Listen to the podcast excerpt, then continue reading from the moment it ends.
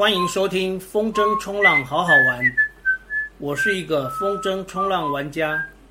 这个节目是用来分享好好玩的风筝冲浪运动，以及那些发生在我生活周遭的小故事。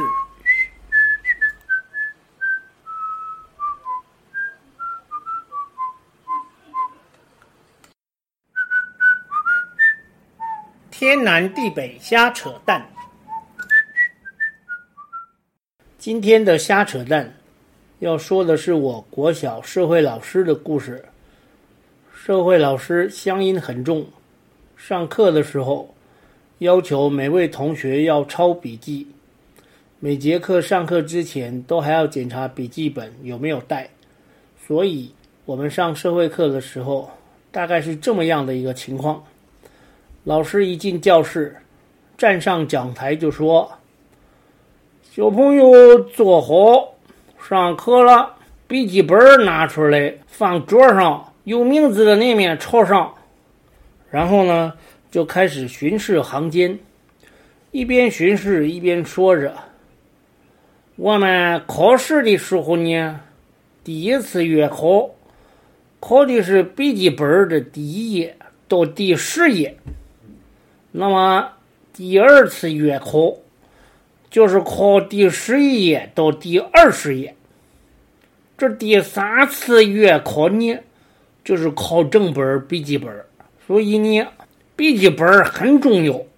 这一段话每次上课几乎都会讲，讲完以后就坐到后面看报纸，让班长去写黑板给同学抄笔记。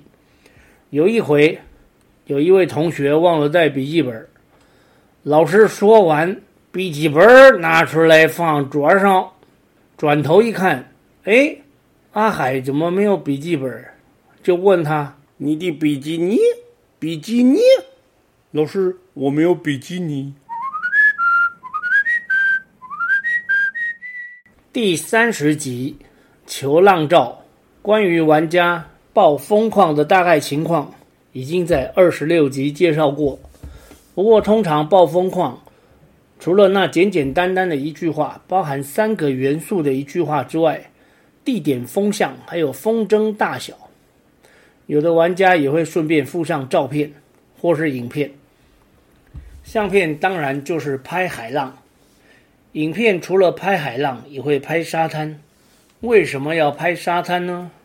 我不说你不知道，风的大小可以从拍摄沙滩的影片大略的看出来。比方说，二十节的风大概是五米征，那个沙滩的影片就是飞沙走石。影片中可以清楚的看到沙子被风吹起来。在这下面有影片的连接，各位朋友可以去点开来看看二十节的风况，沙滩被风吹得尘土飞扬的样子。当然，也有玩家不拍沙子被风吹起的场景。而是拍着满海白波、蓝天白云的美丽海景，这个拍摄浪照，然后上传群组的动作，其实是非常有爱心的表现。都说我们是玩风筝冲浪的嘛，如果没浪，那就是大平水。大平水适合练大招，适合练花式动作，会有许多花式玩家喜欢。如果不是大平水，就是会吸引喜欢玩浪的玩家前来，毕竟许多玩家都是抛妻弃子、立下军令状才能出来玩的。军令状上面写的是，如果没玩到，就带老婆孩子出国玩。所以浪照是必要的，因为浪照是最容易看出今天所介绍的玩点到底是适合玩平水练大招的玩家。还是适合喜欢玩浪上上下下的玩家呢？但是不知为何，暴风矿的玩家并不会每次都传浪照，所以就会有玩家在群组里求浪照，跪求浪照，拜托给浪照。厉害的玩家一看浪照就知道这一天要玩什么。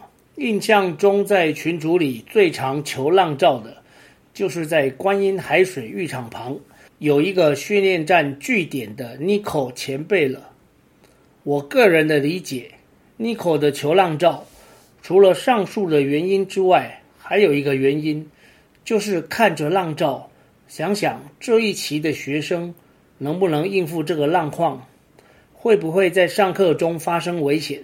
这个评估就是专业教练都应该具备的基本能力。所以每次我看到 Nico 球浪照，就知道他大概要上课了。因为如果是 Nico 自己想下水玩，他才不管浪怎么样，不管平水。或是大浪，他都照玩不误。其实教练们自己下水玩，这还蛮常见的哦。